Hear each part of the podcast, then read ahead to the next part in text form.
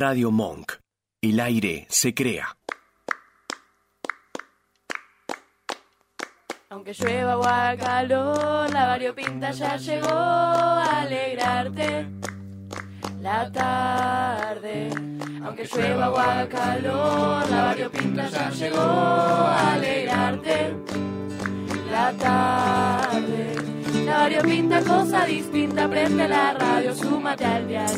La variopinta cosa distinta, prende la radio, súmate al dial. La variopinta cosa distinta, prende la radio, súmate al.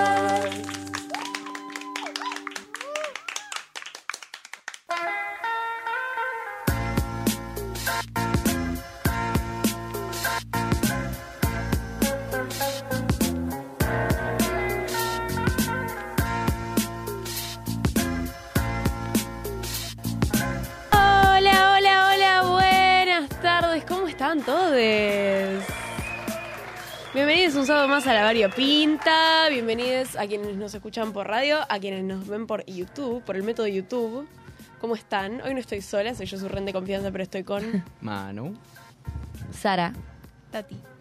Y vinimos a, a entretenerles. Estamos trabajando para su conveniencia. Eh, bueno, eh, recuerdo porque a veces no, no hacemos alusión a que estamos por YouTube. Vivo y nos pueden ver las caritas. Sí. Yo hoy tengo un saco que parezco Gallardo dirigiendo a River, pero por No, lo general ¿cómo estoy un poco mejor. Gallardo? Por lo general estoy un poco mejor. Eh, pero bueno, qué placer verles un sábado más. ¿Cómo les fue esta semana? ¿Cómo se sienten? Fuerte. Emociones fuertes. ¿Cómo, cómo te fue a vos, corazón? Contá. Feliz. ¿Feliz? Yo contento, tuve una muy linda semana. Manu, eh, arrancó sexto año y sexto año es la primera experiencia del secundario en la que haces algo que te interesa y te va a servir para la vida. Debatible. Sí, sí, gordo, sí. Debatible. Sí, gordo, sí. Eh, que te va a servir para la vida y vos estás ahí como... Es muy gracioso porque pasás y lo ves por la puerta del aula y él está tipo... ¡Sí! Estoy contento ahí con el grabador. ¡Formación! Es muy genial. Y sí, también es re lindo hacer tipo el- ya la especialización en sexto año. Claro. Aparte que te saltás el CBC. Amamos. Todo lo que sea evitar el- la uva como tal. El, ¿Viste el miedo de la pala? El miedo de la pala, el alumno del CNBA, adora, se casa. Sarita, ¿cómo te fue a vos esta semana, corazón? Esta semana fue como muy, muy fantasma, tipo, como que no la sentí. Me parece absolutamente válido lo que decís. Porque eh, ayer fue mi cumpleaños. ¡Ay, feliz cumpleaños, Sara! No nos dijeron, feliz cumpleaños. Gracias, gracias. Producción no avisó, producción tenía que avisar. Y yo me di cuenta el lunes que el viernes era mi cumpleaños. O sea, no, no sabía, o sea, No, no te habías avivado que era tu no, cumpleaños. no- no me había acordado. o sea. Genial. No, no, Esa o sea, es la primera. Vos acabas de empezar el, el tema CNBA, pero cuando te empiecen a ahogar de carga académica, no te vas a acordar si es tu cumpleaños, Nochebuena, no te avivas. Y esa fue mi semana. Esa fue tu muy semana. fan, muy fantasma. Después es te llega un mail del rector diciendo feliz, ¡Feliz cumpleaños! El No, no, vicerrectorado. feliz cumpleaños y feliz Navidad, nos vemos mañana. Claro, porque tenés mesas hasta el 26 de diciembre, la primera tanda. Eh, y de hecho, esto no, no hacemos alusión tampoco, pero todos los años, y es lo mejor del colegio, te llega de la Rectoría del Colegio Nacional de Buenos Aires un mail. De- no es de la vice, a mí me llegó de No, vice. a mí me llegan de rectoría, no sé qué te están mandando a vos, a mí me llegan de rectoría. Que dicen, eh, felicitamos a el- la alumnoa Renata Meaños, mal escrito porque no procesa la ñ el sistema, entonces Meaños, data, data, X, signo de pregunta, amenaza de muerte, Apóstrofe. OS, apóstrofe, apóstrofe, OS, eh, en la fecha de su cumpleaños. El Colegio Nacional de Buenos Aires te abraza. Y te lo mandan, a vos te debe haber llegado. Si te fijas en tu Mm, casilla de mail, no, o a no me tu- fijé. Puede ser que le haya llegado a tus padres todavía, siendo pequeño. Puede ser, puede ser. Tatu, tu semana. Muy complicada. Ay, ¿qué Chan. pasó? Muchas cosas, no sé. Mucho y nada. Pues, pues, pasa Poético. eso. Pasa eso. Hay fechas que vos decís, eh, semanas que vos decís, che, la semana pasada tuve bocha de exámenes y esta no tuve ningún examen, pero fue mucho peor y capaz fue la semana que pusieron la fecha de los exámenes. ¿Entendés? Que solamente el estrés de pensar en el examen ya te está No, cansando. yo tuve el lunes mi primer examen, me fue muy mal. Ay, ¿de qué? Pero ¿De qué? matemáticas. Ah, güey, sí, ¿cómo Ah, te va a ir sí. mal, gorda? Obvio, está Y- bien. Pero no sé, fue una semana rara. Está bien. Como que sentiste, capaz se sintió muy real la experiencia CNBA secundario si tuviste tu primer examen. Fue como, uy, era, era una joda, pero quedó. Era una joda, pero ahora hay que rendir. Termina el secundario, ¿viste? Y uno no Era quiere. una joda para Tinelli. Era una joda para Tinelli y eh, alguien se pasó. Alguien se pasó y quedamos acá. Está bien. Mi semana, ahora, ahora que puedo hablar de mí, yo, que es lo que más me gusta, eh, mi semana eh, fue también medio fuerte y medio pasó todo y nada. Muy. eh, tuve, por ejemplo, dos profesores que salieron cada uno de su aula. Al mismo tiempo se encontraron afuera y se pusieron a pelearse sobre la fecha de un examen en mi división que cada uno lo quería ocupar. Y se agarraron dos profesores que los teníamos como dos seres de luz absolutos que casi se agarran las trompadas. Típico. Y Ay, dice, la gente que trabaja acá no está bien, no se siente bien, no les garpan como una obra social digna para que vayan al psicólogo, no, no, no está, no está bien. ¿Y sabes qué pasa? ¿Y qué pasa? Paro docente. ¡Para docente! Y hubo esta semana para docente. Y yo, está muy mal lo que voy a decir porque hay que simpatizar con la lucha docente y entender que es una medida de fuerza. Y es un, pero yo necesitaba descansar y a mí esos dos días de no ir a cursar me vinieron bárbaro. Ya está, señores, lo dije. O sea, todo bien con la falta de insumos, la baja en los salarios, que les descuenten los días que No, paran. O sea, todo todo mal. Y sabemos que está todo, Todo mal, mal. todo mal. Y sabemos que es una medida de fuerza. Hicimos la fotito desde el SEMA para apoyar. a- Está todo bárbaro, pero yo necesitaba dormir una mañana. Yo voy a la mañana, señores, siete y media de la mañana estoy ahí escuchando a Moya dándome una clase ahí en todo monocorde y necesitaba un rato. Sí, pero tendrías que agradecer a Moya que está ahí dando cuerpo y alma a las 7 y media de la mañana para dar una clase. ¿O no? Eh, Claro. Con el poco, lo poco que le pagan, que es poquísimo. Ya igual te das cuenta porque hay profesores del colegio que trabajan en 74 colegios. Mm. Tipo, que decís, no, a la mañana, por ejemplo, tengo eh, una amiga que la mamá es docente y a la mañana trabaja en el CNBA, a la tarde trabaja en otro colegio y a la noche vuelve al CNBA. Mi profesor de castellano le pasa eso que siempre llega tarde porque está en un colegio que está en la villa de no sé dónde y después se tiene que ir. Entonces no tenemos los días que tenemos la primera hora no tenemos nada de clase porque no llega. Sarauza, que trabaja en el Piedrabuena. Sarauza trabaja en el Piedrabuena de Lanús y va muchos días a cursar con la choma del uniforme del Piedrabuena de Lanús. Es muy tierno. Eh, y bueno, es así. Eh, yo también tuve una semana eh, de apagar un rato el cerebro y hacer algo que yo llamo morseo mental. Escúchense esta porque es excelente. Cuando uno tiene muchas cosas en la cabeza y no puede irse a un spa porque no le da el presupuesto, no puede eh, tomar sol, no puede irse a la playa, ¿qué hace? Morseo, morseo, dí- dígase, de ser una morsa echada mental. Entonces te tiras a mirar una película muy estúpida y te pintas las uñas y pensás en boludeces y comes algo rico y eso es morseo mental. Y es excelente. Yo en un momento lo hacía con romcoms boludas, con eh, Amy Schumer. Ahora eh, lo hago con videos de Damián Cook. Y es excelente. Y este capaz estoy con el caso Barreda de fondo pensando en lo que voy a comer en la noche. Y soy muy feliz. Hay un par de personas que nos están viendo por YouTube que también son muy fans de Damián Cook. Y sí, ¿cómo no vas a ser fan de Damián Cook? ¿Qué es más? De hecho, me enteré gracias a Damián Cook. Yo soy del barrio de San Telmo. Y orgullosa. Y represento. y me mira mal el niñito del el niñito de zona norte. Ay, yo soy de, yo soy Belgrano, disculpame, se limpia, sí. En fin, eh, yo soy de San Telmo y me enteré que la Asociación Vecinal de San Telmo, República de San Telmo, que es una cosa re importante, pareciera, yo no- la verdad que no escuché nunca, vivo en San Telmo hace 15 años, pero se ve que es una cosa re importante, reconoció, después de que salió a la luz el caso Barreda, no sé si saben qué es el caso Barreda. No, ni idea. Barreda, Ricardo Barreda, un, un señor que era un odontólogo que es cuádruple femicida, mató a su esposa, a sus dos hijas y a su suegra. Un día que eh, le agarró la loca y las mató a las cuatro. Y lo polémico de este caso no fue eso, porque si no es tipo, bueno, es un chabón que mató cuatro personas, vamos a meterlo a la cárcel, todos estamos de acuerdo que es una persona de mierda, sino que eh, el chabón se excusó diciendo que lo hizo porque en su casa lo trataban de, de poco hombre, lo humillaban, ¿no? Entonces, ella con cara de tipo, no entiendo.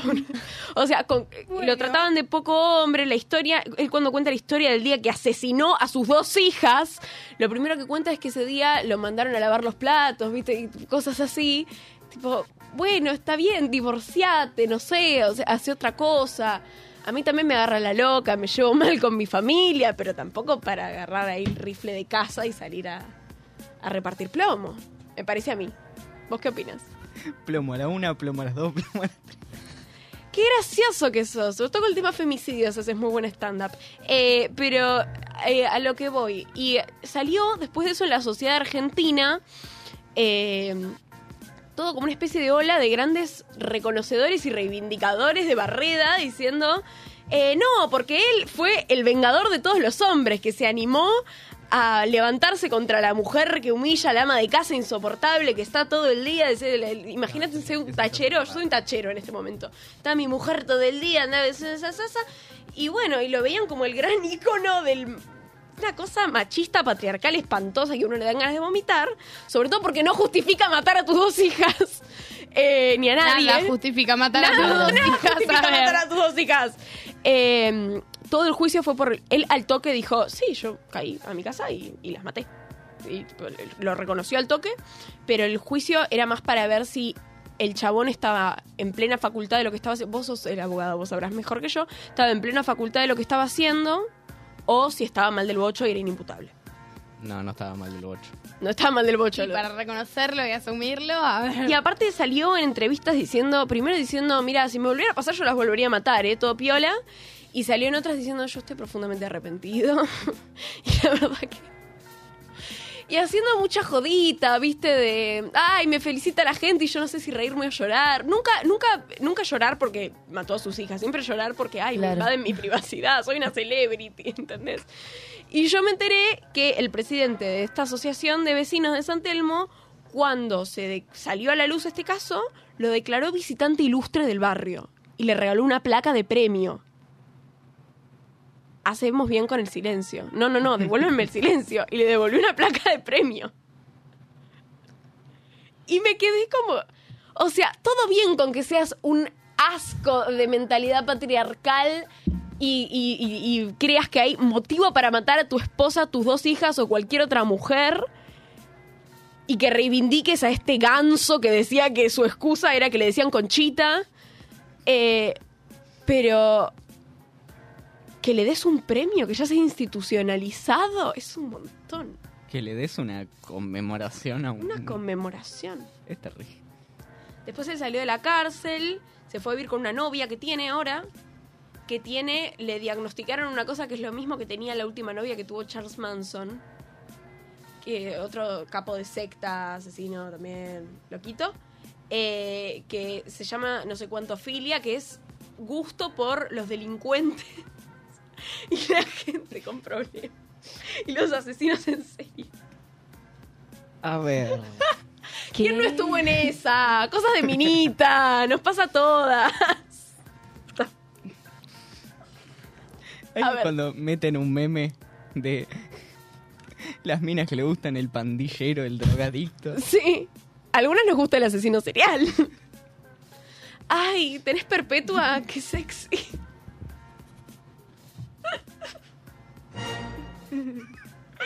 Chan. Ay, es un montón. No, es un montón. Y bueno, y es eso. Y hay como una. El Papa. Yo, yo de todo esto me enteré hoy a la tarde mientras morseaba. El Papa, una vez hablando de cosas como habla el Papa, que tipo, nada, vive al pedo y comenta de cosas, comentó sobre cómo. eh, como la explicación que le encontraba que hubiera mujeres que tenían este gusto por los asesinos en serie, y dijo. Eh, tienen el gusto por rezar por almas de otros para que no vayan al infierno. Y ese es el placer que encuentran. Así que les pregunto, oyentes de la variopinta. ¿Ustedes se sienten atraídos por la gente que sienten que necesita que la salven? Porque no está bueno. Definitivamente no. No está bueno. No, no, hay que alejarse. Estamos hablando mucho de construcción de vínculos sanos, cosas tóxicas, responsabilidad afectiva. Hablemos de que si el chabón es una red flag con patas, no es el lugar. No estaría siendo el lugar. No está bueno. Y a menos que estés destinado a ser el salvador. No, no, no, no, no, No. no. Justamente eso es lo que no pasa. ¿O sí? ¡Ah, no, A no! ver, yo creo que la primera cosa para salvar a lo que sea es no matar a personas y no matar a nadie. No asesinar a tus hijas es un planazo. Es un planazo no matar a tus hijas. Tati tiene razón. Reflexiones variopintas. Reflexiones de Tati. No mates a tus hijas porque está piola. No matarlas. Ah. No, sí. Ah. No, sí, no, sí. Eh, y bueno, me interesa otro tema. Cambiando radicalmente de tema, no sé por qué carajo me pusieron lo de barreras, señores.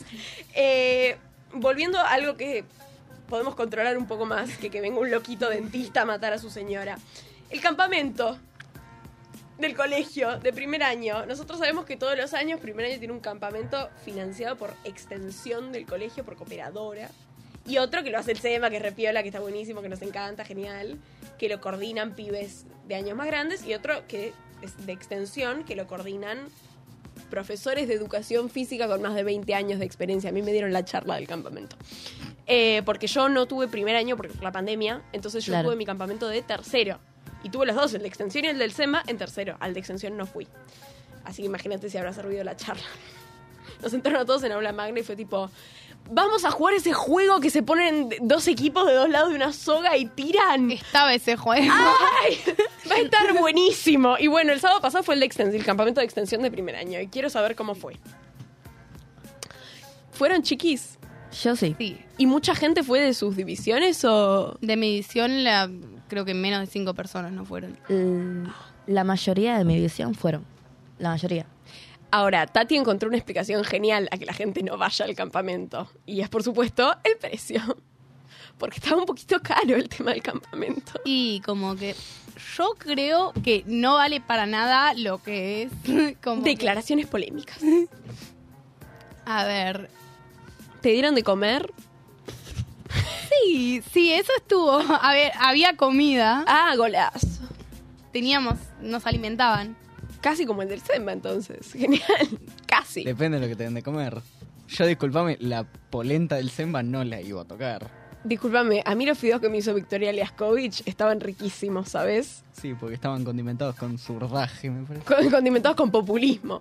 Eh, pero, bueno, ¿la pasaron bien, aunque sea? Sí, estuve con amigos, eh, amigas, personas. ¿Se mezclaron mucho con pibes de otros, como que no conocían? ¿O fue tipo, ay, no, yo fui con mis tres amigas y nos quedamos juntas con mis tres amigas todas? Yo estuve, onda, lo único que no hice es estar con mi edición. Ah, genial, golazo, mejor. Yo me quedé con mis amigas. Aunque em, creo que, o sea, yo me los levantaron temprano porque nos Sí. fuimos a ¿Una las- noche? ¿O dos Sí. noches? ¿Una noche? Demasiado temprano. Mamita. Porque en el micro teníamos que estar a siete y media. Claro. Nos fuimos a las 8, ¿no? Eh, sí, más o menos, sí. Sí, a las 8. Y al otro día, cuando dormimos, había un, un frío, hizo un frío horrible. Encima yo me olvidé la bolsa de dormir. Ah, dormiste en el piso, fachero. No, no. Me, me dieron. el- a ver. no, sí, sí. O sea, sí. sí. Relaciones sanas, no gente tóxica. Y me dieron el aislante y una sábana. Y ahí, Una sábana. y ahí dormí. Pero te cagaste de frío. Sí, me, me levanté temblando. Y por eso estuve afónica. Ah, claro. Pero ahora estoy mejor. Yo en el del SEMA me acuerdo que hizo un frío terrible polar y yo me había llevado un tapado de piel, de peluche, porque estaba en ese flash y me habían... Una chica me dijo, me encantan tus zapatillas. Y la chica tenía unos borcegos de cuero. Y le dije, cambiamos. Y me dio sus borcegos de cuero y dormí con el tapado de piel y los borcegos de cuero porque hacía frío. Y me desperté con frío. No comentario. Igual, a ver, las carpas, mi carpa estaba todo bien, va, faltaban algunos hilitos, pero Ah, fun- faltaban había, había tacas, pero más allá de eso. había carpas que el cierre no funcionaba y tenían agujeros literalmente. Ay, qué lindo el campamento de Divertido. extensión. ¿Y el precio? ¿Qué precio manejamos? Saladito, saladito. Saladito, saladito. 24 mil fue Ah. el campamento. Para dar referencia, el del año pasado extensión salía 30 mil pesos y el del Semba salió 6 mil pesos. 30 mil. Tanto. 30 mil. Es un montón. Me he comprado una entrada a un recital. Claro. ¿Todo lo pasás en entradas a recitales vos? Sí. Disculpame, vos paneaste en vivo la vez anterior para ir a ver a. ¿Cómo se llama? ¿A quién? Eh. ¿Qué? Ay. El programa pasado. ¿Qué? Que Marcos, te- tipo, nos dijo producción que estabas paneando en vivo. pa- que estabas pidiendo entradas. Ah, sí. Eh, yo hago mucho tema canje. Todavía no me dieron, pero manejo mucho canje aspiracional. Es como que una dice, "Mm, sí, gente de Natura no me querrá venir a traer unas mayonesas al programa. Y las ponemos acá y las mostramos a cámara. les hacemos ahí el sponsor y le hacemos unas historias, unas cositas y nos pagan en mayonesa. Y en aceite de oliva, no sé qué más vende Natura. Y hacemos así. Está bueno. La vida es un canje. Es un canje. Yo quiero, ese es mi sueño. Mi sueño es ser Ivana Nadal. Así como él quiere ser abogado y quiere estudiar una carrera y mantenerse por sus propios medios, yo quiero ser Ivana Nadal. ¿No? Y está bueno que charlemos de estas cosas en este programa, porque uno ahí cuenta, mi sueño es... Está bueno. Eh, bueno, me parece que podemos ir despidiendo este bloquecito eh, para reencontrarnos en el bloque que viene y hablar un poco de farándula y cosas que a mí me divierten como Ivana Nadal que soy. Así que los dejamos con una canción y nos vemos en un ratito.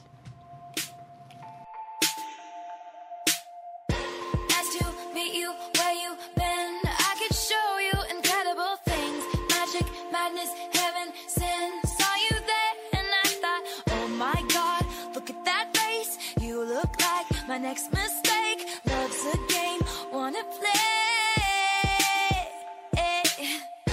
New money, suit and tie. I can read you like a magazine. Ain't it funny? Rumors fly, and I know you heard about me. So hey, let's be friends. I'm dying to see how this one ends. Grab your passport and my hand. I can make the bad guys good for a weekend.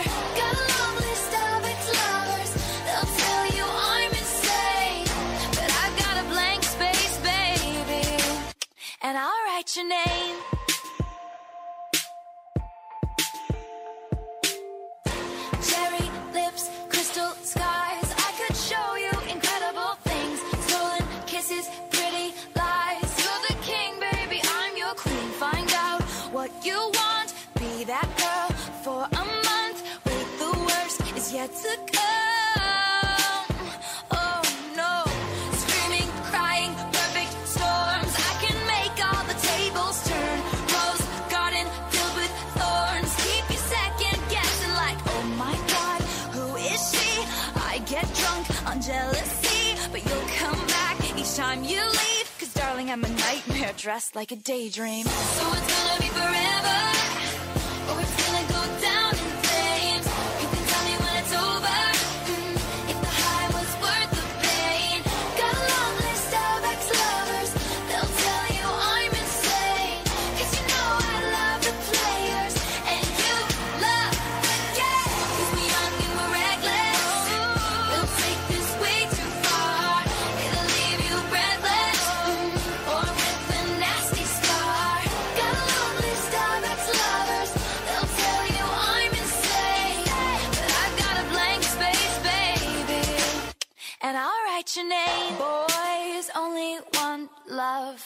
it's torture. Don't say I didn't, say I didn't warn ya. Boys only want love if it's torture. Don't say I didn't, say I didn't warn ya.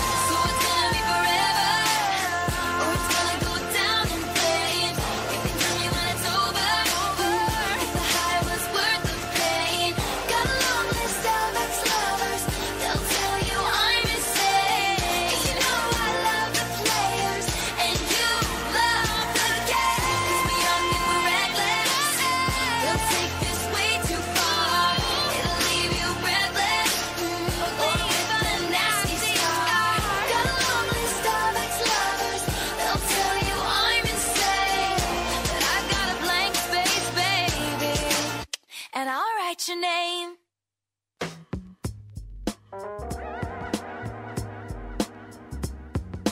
Volvimos con nuestro segundo bloque. ¿Cómo están? Los dejamos con un temazo. Del- Un señor tema. de la Taylor. Porque es de la Taylor. Me di cuenta que es de la Taylor. No es de Imagine Dragons. Pero Imagine Dragons tiene un cover. Me encanta que tengan un cover de Taylor Swift. Me, me gusta que ayuda como esta visión de que viste hay música femenina y superficial y hay música posta, que es tipo rock. ¿Y ¿Por qué música posta es rock? No, no, yo no estoy de acuerdo, pero existe esa visión. Sí, existe. Entonces, como que me gusta que la misma gente que hace la música posta salga a decir, tipo, Taylor Swift es música posta. Me parece muy genial. Eh, bueno, eh, me parece que podemos arrancar este bloque con algo que a mí, en lo personal, me pegó bastante fuerte. Eh, Caso está embarazada. Chan. Caso está embarazada y yo me lo tomé personal. ¿Por qué? O sea, entre Rihanna y Kazu y Beyoncé y la gente que está apareciendo ahora de la nada en el concierto con el bombo ahí, ah, ah, un feto. Esos son los que están apareciendo de la nada. Y ahora Manuel se para y tenía ahí la panza. Hola. ¿Quién es el padre? Yo no tengo idea. A mí no- ¿De quién es el padre? Yo no sé quién es el, pa- el... Del de Kazu, no del tuyo. Soy yo mismo. No voy a preguntar cómo funcionó eso. En fin, Kazu está embarazada y salió con un outfit espectacular de encaje blanco a revelar que está embarazada y me pareció lo más. Wow. Ah, una paquetería total. Como la Rihanna que subió las fotos en la playa, toda ahí con unas piedras en la panza. Ella ahí tirada en la playa, tipo, sí, inclusive embarazada soy 40 veces más sexy que vos y lo voy a decir. Me parece genial. Como que siento que hay una especie de, gracias a Rihanna y, a, y tal, hay como una especie de eh, reivindicación del cuerpo de la mujer embarazada como Claro. algo que también puede ser atractivo. ¿Qué Sí. opinas vos, hombre? Yo opino que últimamente estoy viendo muchas mujeres embarazadas en la playa. tipo, en otro lado no, en la playa. De blanco. Rihanna tiene fotos en blanco en la playa. Embarazada. Ahora anda a saber quién más. Yo quiero, Esperen, saber, quiero escuchar esta reflexión. Seguí. yo quiero saber por qué se vincula el embarazo con la playa. Porque es un lugar donde vos tenés que, para mí, tenés que mostrar tu cuerpo sí o sí. Entonces es como la excusa perfecta para decir, mira mi cuerpo, estoy orgullosa de mi cuerpo. ¿Y por qué no lo haces con una foto de montañas y vegetación en el que vos demostrás que la evolución de las plantas coincide con la evolución de la naturaleza humana? Porque no soy María Soledad Poverén, la profesora de biología del Colegio Nacional de Buenos Aires. Así Y Rihanna no lo es tampoco. Entonces viene de ahí para mí. Hermosa tu reflexión igual, me encantó. Eh, aprovecho a, a hacer un par de shoutouts eh, porque Dani, le mandamos un besito a Dani, que colabora con nosotros en el programa un montón, te amamos Dani, eh, colaboró diciéndonos que desde que ustedes arrancaron, niñas de primero, hubo paro casi todas las semanas. Sí. Hubo una semana con paro que sin paro. Literalmente en mi primer año. Con la bueno, yo tuve una toma de andar a saber cuántas semanas. Bueno, pero vos empezaste a cursar en el año 3 antes de Cristo. Ya, ya, ya Sí, fue. pero ya- igual fue terrible. Bueno, entre los shoutouts, eh, le- me gustaría mandarle un saludo a, a mi oyente preferido de la radio de todos los tiempos, que es el señor Mario Villalba, al que le mando un abrazo gigante, porque yo creo que no hay oyente más fiel de este programa. Que nos mandó un lindo flyer de San Barreda. De San Barreda, la gente que hizo las estampitas de San Barreda, qué enfermo que hay que ser. No, sí, hay que estar mal de la Qué enfermo que hay que ser. Uno le hizo el, el Barreda Fan Club, o sea, son gente que no está bien de la cabeza. Bueno, la Nati Peluso también, hablando de música. ¿Qué Nati pasó con Nati Peluso? Sabemos que Nati Peluso tiene heterocromia.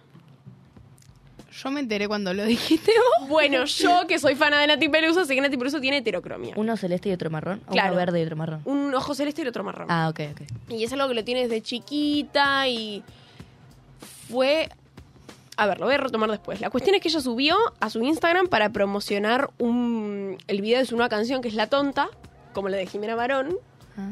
una foto en la que tiene los dos ojos marrones. Y después subió tres o cuatro publicaciones más, todas en las que cuando sale en el video tiene los ojos marrones. Entonces yo me pregunto en lo personal, alguien que hizo tanto de su carrera solamente de tener los ojos de distinto color, que tiene algo tan distintivo, tan llamativo, tan propio, que la gente lo asocia tanto con, con ella y que ella lo destaca tanto. ¿Por qué cuando tiene que promocionar algo y hacer algo marketinero se lo saca? Porque, ¿Tendrá ah, algo no que ver con el título? ¿Capaz? ¿Tonta? ¿Qué sé yo? No está de. No Y está... si no, tal vez porque es como al revés, algo que como va, la gente que le gusta Nati Peluso lo sabrá y la creo también, porque si es algo distintivo de ella, la gente cuando vea esa foto va a decir, banca, hay, hay algo que, ¿por qué? ¿Vos decís que es marketinero? Yo lo que pasa es que no estuve viendo nada como muy al respecto. Me di cuenta yo sola que soy fan de Peluso. Pero no estuve viendo nada muy marketinero y de hecho lo único que vi fue gente acusándola de que nunca tuvo heterocromia. de que siempre lo estuvo falseando con el tipo lente de contacto. Porque No, no es más lógico que esta vez haya usado lente de contacto. a mí me parece que se hizo claramente y porque aparte ella usó, ¿se acuerdan que Paulo Londra sacó ese álbum con una foto de él de chiquitito? De, Sí. Bueno, que fue el más popular de él. Ella también es un montón de esas fotos de chiquitita de ella para como evocar nostalgia a los niños de los 90. Y en todas se las ve tipo con los ojitos distintos, claramente. Y es muy difícil modificar digitalmente tus fotos de niñez para, o sea, me parece muy rebuscado. La cuestión es la siguiente. Yo me enteré hace poco que hubo una chabona influencer estadounidense. En este caso salió en 2016. Que fue la primera, casi que la primera persona famosa con heterocromia. Tenía también un ojo claramente azul y el otro claramente marrón. Entonces fue la primera que empezó a decir, tipo, esto es atractivo que tengo yo, no es una deformidad, es lindo. Y la primera que se hizo famosa con esto, la piba se llama Emily algo, Emily Dreams, el canal de ella se llamaba Emily Dreams, Emily Love, una cosa así. Salió en el programa de Dr. Phil, este programa tan conocido de Estados Unidos, salió entrevistas por todos lados, ay, miren qué linda que soy, miren qué linda que soy. Hizo toda una carrera de modelaje y resulta que tenía una lente de contacto permanente hecha de fibra de vidrio implantada en un ojo. Ah, la maula. Wow. Ah, bueno. Y lo peor de todo fue que cuando salió todo esto a la luz, la empresa que se lo hizo de lentes de contacto permanentes, obviamente quedó súper a la luz y ganó un montón de publicidad. Y sí. Entonces la gente dijo, ah, yo no sabía que te podías cambiar los ojos de color permanentemente. Fue un montón de gente a hacerse este tratamiento con esta empresa que no estaba aprobada por la FDA, que es la Food and, and Drug Association, American Association, o sea, la, la gente que a- aprueba los tratamientos médicos en Estados Unidos. ¿No es un poco peligroso? Exactamente. Como que La mitad de esta gente se quedó ciega, la otra se le deformó la retina, la otra... A nadie más le salió bien como le había salido esta piba. Esa es la cuestión. Son los precios que uno paga. Los precios que uno paga, ¿por qué? Por tener un ojo distinto, que no Sí. entiendo. Encima la loca era muy terrible porque salía a decir en las entrevistas, yo ahora me siento orgullosa, pero cuando era chica me hacían bullying y la pasé muy mal y, te- y era todo mentira. Y uno se sentía estafado, por supuesto. Y sí. Terrible. Qué cagada. Che, hablando de entradas para conciertos y que cambies todo por entradas para conciertos, Sí. se viene el Masters of Rock. Se viene de todo. Se viene de todo. Tenés Cuarteto de Nos el 13 de mayo. Eh, Ciro y los Persas el 9 de septiembre. Masters of Rock en noviembre. Y me estoy olvidando de alguno. Perdón, y el Zemba Rock. ¡El eh, Zembarrock! ¡Uy, el Zembarrock! ¿Se puede, eh, ¿se puede pedir alguna especie de efecto de énfasis en esto? El Zembarrock. ¡El Zembarrock! Es el primer Zembarrock de las chicas, además. El primer Zembarrock del año. ¡Uh! ¡Qué emoción! Porque aparte no sabemos cómo va a salir este año porque todo depende muchísimo de la gestión del Zemba, de la persona que esté al, mando del Zemba. Depende una barbaridad. Eh, la verdad que están bastante buenos. Se, les recomiendo un montón que vayan. Yo, en los que fui, me encontré con gente que conocía del colegio, gente que no conocía, gente del pele, gente random, gente, o sea, son un- una, una buena mezcla de gente exótica. Yo me he encontrado amigos de otros colegios. ¿Y, fue ¿Y muy saben a quién nos vamos a encontrar? A Marcos, que vino a tocar el otro día con nosotros a la radio y le mandamos un besito y va a tocar en el Semba Rock. Ah, mira. ¿Con quién toca? No, por su cuenta, como solista. Ah, qué paquetería. Qué paquetería. Te queremos, Marcos, te vamos a ir a bancar. Eh, Vamos a ir ahí con un cartel de la variopinta. la diga, "Vamos, variopinta Marcos". te ama. Muy genial. Eh, y bueno, y la van a pasar muy bien. Yo no sé si hay. eh, por lo general no hay solo música, sino que también hay Feria del Plato, eh, Feria Americana, Feria de Venta de Emprendedores. Yo fui. En, mi época yo fui emprendedora y tenía un negocito de, de vender productos artesanales.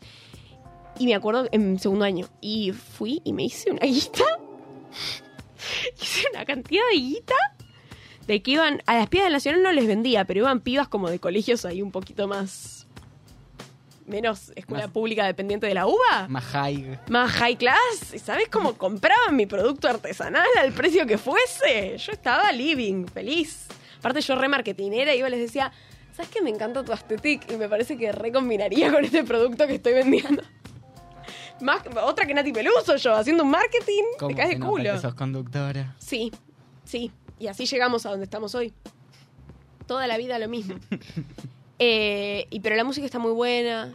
Eh, el primer Semba Rock que yo fui, que fue de la gestión anterior del, del Semba, no, no, de la, no de la de Vicky, sino de la anterior, eh, hubo, me acuerdo que tantos inscriptos, de tantas bandas inscriptas que la mitad no pudo tocar, pero la mitad, en serio, tipo, tanta gente que quería participar que la mitad no pudo tocar. Y fue una locura y nos agarrábamos. Yo me acuerdo que yo canté en ese Semba Rock en vivo y nos agarramos medio de las piñas por tocar ese día entre todos. Eh, hubo una banda que me acuerdo que tocó antes que nosotros, nosotras, que yo hacía un dúo con una chica que se llama Meli, a la que también le mandamos un besito, que ya egresó.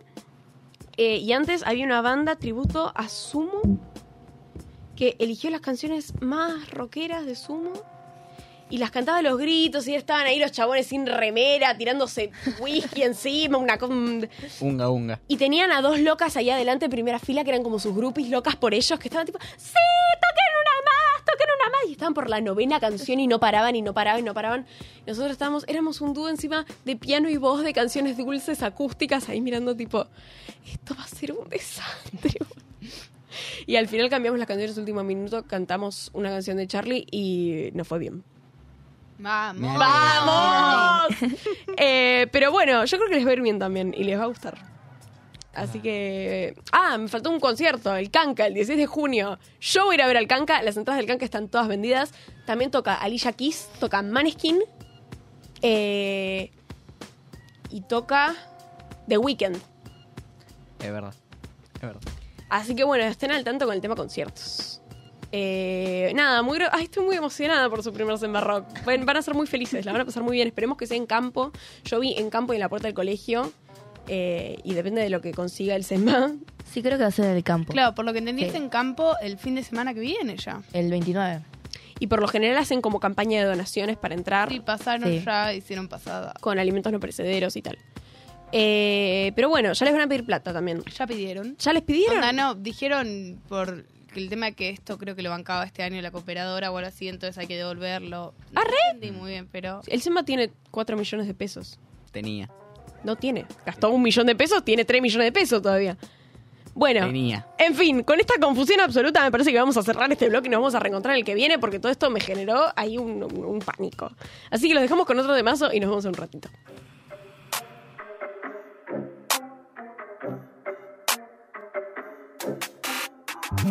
Hola. Te la mi contestador. Si no te atiende el teléfono, seguro que no quiero hablar como perra. perra. Y de todas las mejor. En tu vida no vas a conocer ninguna pibita como yo. Es un negocio, ya no me interesa. Si hasta hace poco pichaba. Tengo la pa' que si modela me siento repite mientras contaba. Puta, pero no tarada.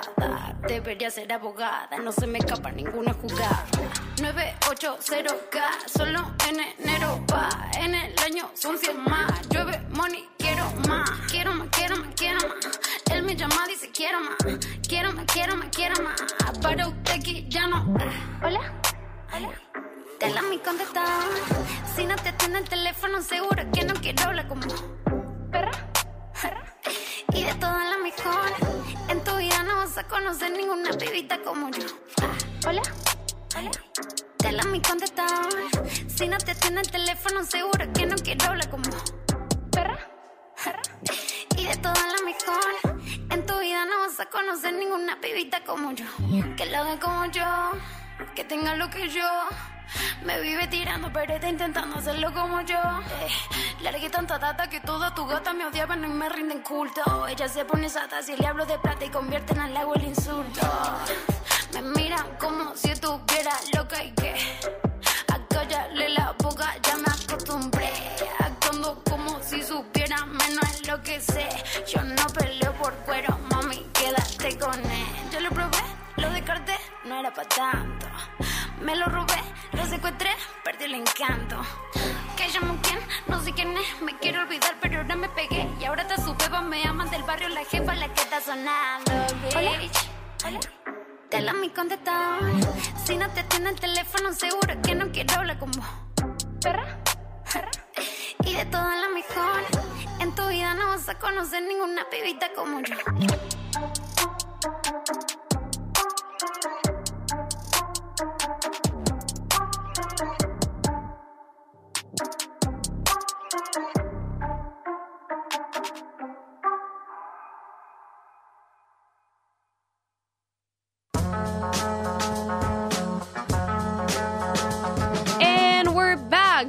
Al tercer bloque, volvimos. Eh, hay un, un tópico de las niñas de primer año que me olvidé mencionar, que son los tallercitos de ESI. Como sabemos, nuestra escuela no care- carece de ESI, tiene latín, pero no tiene ESI. Entonces uno sabe eh, conjugar el verbo sum, eh, pero no sabe poner un preservativo. Cositas. Y podés, no sé, recitar la Eneida con HPV, porque de eso no te protegió nadie. Eh, así que bueno, ustedes tuvieron tallercito de ESI. Hubo muchos intentos de suplir la ESI en el colegio. Quiero saber cómo salió este. A ver, en lo personal, la idea, onda, lo que habían pensado las chicas que fueron a darlo, estaba bien. Pero mm, como que ya faltaba ese desde antes, no se puede empezar de cero ahora. Claro. Entonces fue como, va, en lo que nos hicieron a nosotros fue primero nos dieron una charla y después nos dividieron en una especie de que eran los cinco ejes del ESI, que Sí. estaba como a mi eje en el segundo, que era el respeto a la diversidad, después Ah. tenías cuerpo y salud, Pero el eh, mío también. y cosas así, no me acuerdo todos los ejes. Ah, genial. Bueno, Se ve que quedaron claros. Se ve que quedaron claros. Eh, pero los dividieron, ok. ¿Y tenían que hacer actividades? Sí, tenías que, onda, tenías que discutir el tema con tus compañeritos de eje, Deje. y después tenían que ir a hablar. Yo no fui a hablar, pero por temas que no estaba, en ese momento no estaba para hablar, hubiera ido a hablar.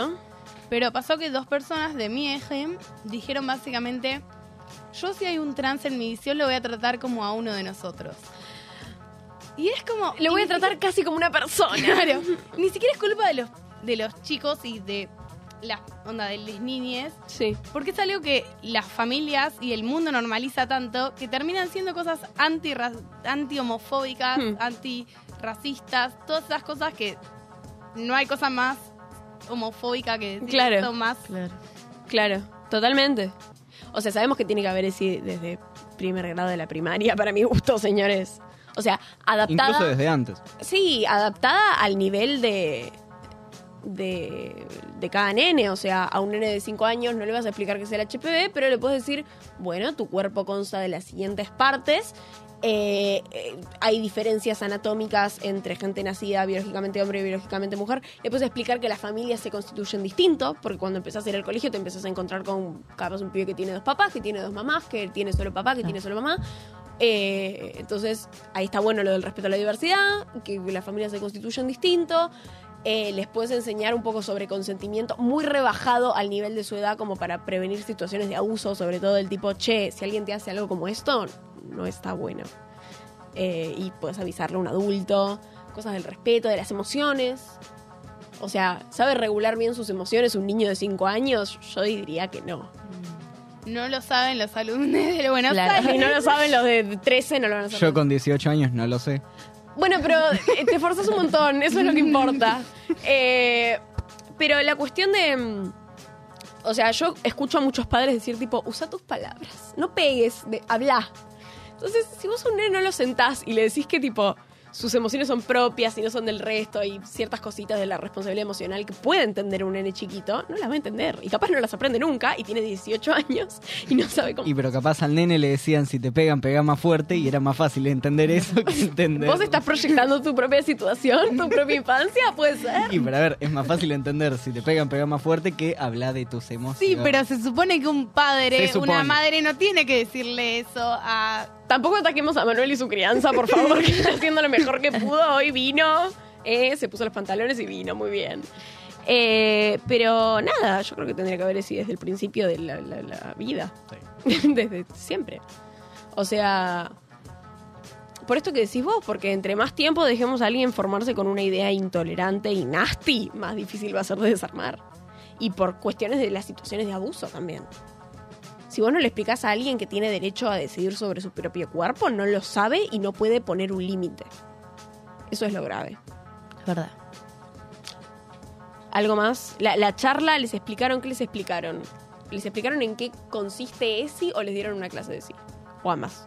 Nos dijeron, va, a mí en lo personal nos- me dijeron que el ESI es como, no, por una parte vamos a tener lo que es como respetar a todo el mundo y la diversidad, y que después vamos a ver ya en segundo año, em, ¿cómo se llama esto? Ay, la materia. que- Educación, Educación para la salud.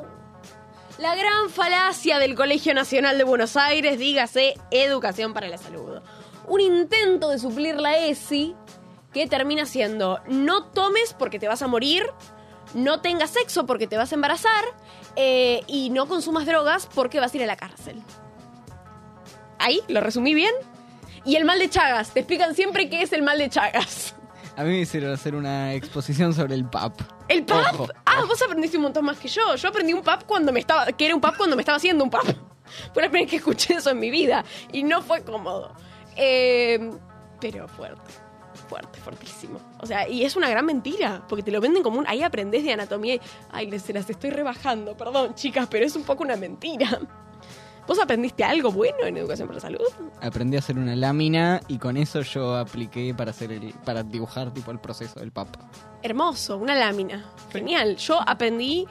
Lo único útil que aprendí fueron las fases del ciclo menstrual. Yo tuve eh, las fases en realidad del ciclo hormonal de las mujeres entero, que fue útil, pero después no aprendí más nada. O sea, lo único bien que hizo mi profesora fue cuando estaba explicando muy por arriba métodos anticonceptivos, decir, miren, yo tengo que por ley decirles que existen el coito interrumpido y el método de contar los días hasta la ovulación, pero no son métodos confiables, no los apliquen, no los utilicen porque no funcionan.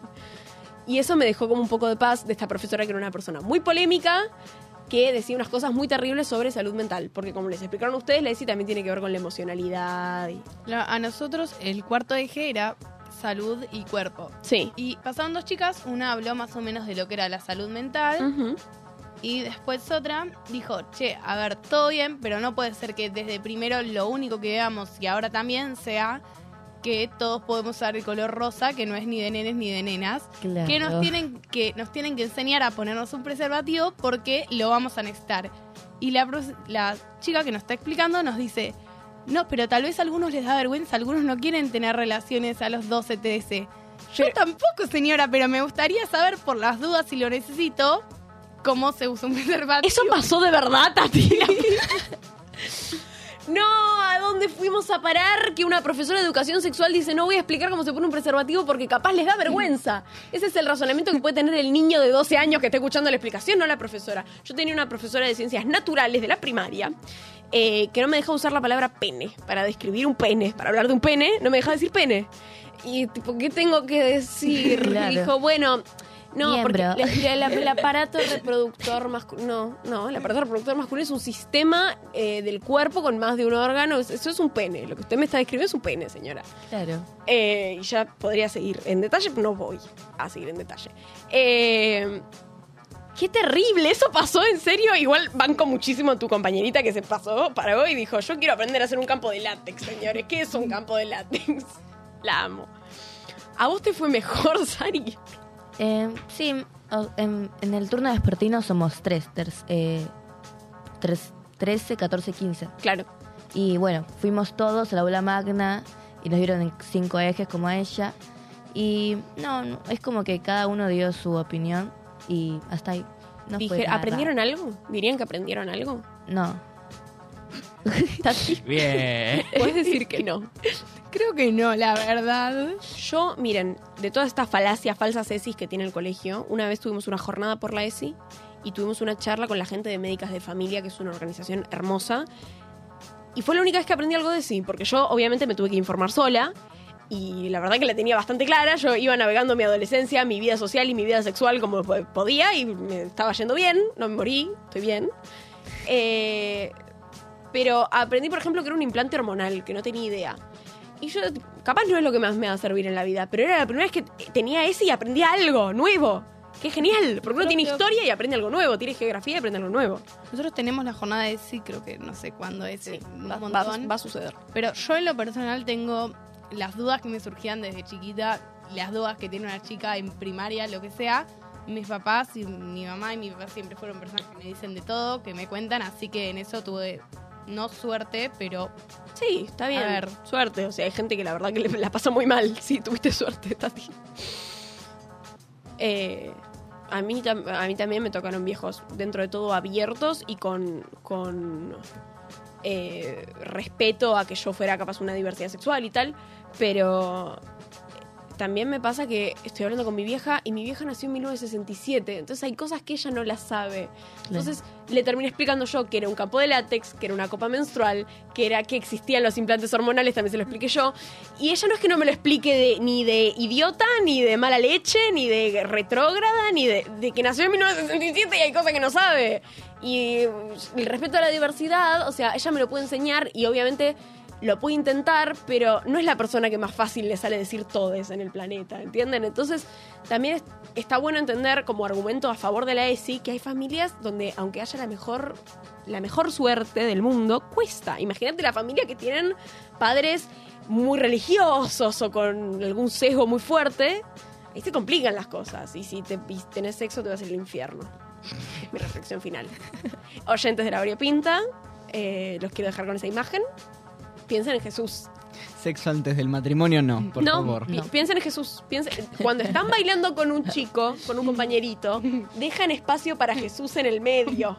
Espacio para Jesús, ¿sí? Y si estoy, Agarran- bailando con la agarran fe- así. si estoy bailando con la fémina, ¿no?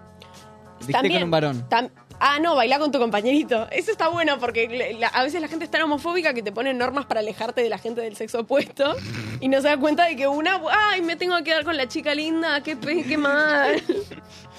bueno, cosas que pasan. Así que la jornada esta de sí dejó un poco que desear. No me sorprende, la verdad que les digo que se apoyen de la jornada de sí porque viene gente muy piola en serio que aparte sabe tratar con jóvenes muy bien. Es más, esta mina que dio la charla de la de médicas de familia que yo conté, no solamente explicó un montón de cosas regrosas y sobre. Me explicó que a partir de los 12 años, en sistema de salud público-privado, vos tenés derecho a pedir una consulta médica privada sin tus padres, quieran tus padres o no, porque tenés autonomía médica. Y al final de toda esta charla, que fue más teórica que otra cosa, dijo. Y antes de irme les quiero decir una última cosa. Y saca un pene de madera y una, un preservativo y lo pone y dice, esto, mm, probablemente lo hayan visto, pero necesito, que, necesito asegurarme de que lo vieron. Necesito asegurármelo. Y explicó cómo se fue. y Se fue. Y fue muy genial. Claro. ¿Vos expusiste algo, Sari, en tu grupito? No, no, expusió, expusió, no. Expusión. Frases de la Fue varias una, una compañera de mi, de mi división, Sí. con una compañera de la 14.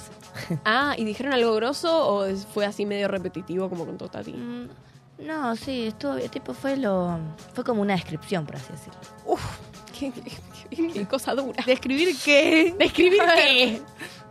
O sea, probablemente les dijeron, tipo, les dieron disparadores o algo así. Claro, por ejemplo, ellos dijeron qué es la diversidad y tipo lo explicaron y dijo por qué debemos respetar a los demás, así, tipo todo. Ah, o sea, eso. hicieron un TP. Re- como respondieron Claro. preguntas en plan TP y salieron corte. Bueno, la diversidad según Wikipedia es.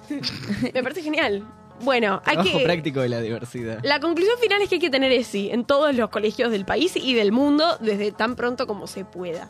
Así que me encantó este programa. Muchas gracias por venir. Les mando un recontra besazo eh, a todos. Eh, los dejamos con un último tema y les decimos chao. Chao. Chao.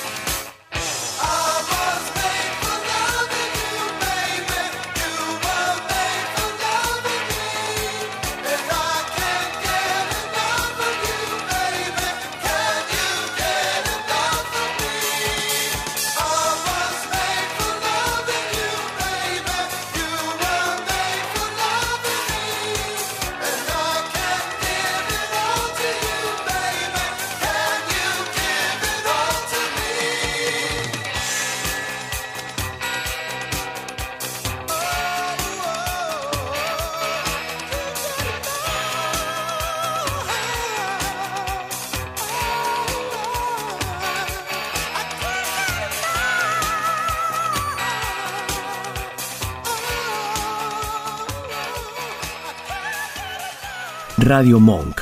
El aire se crea.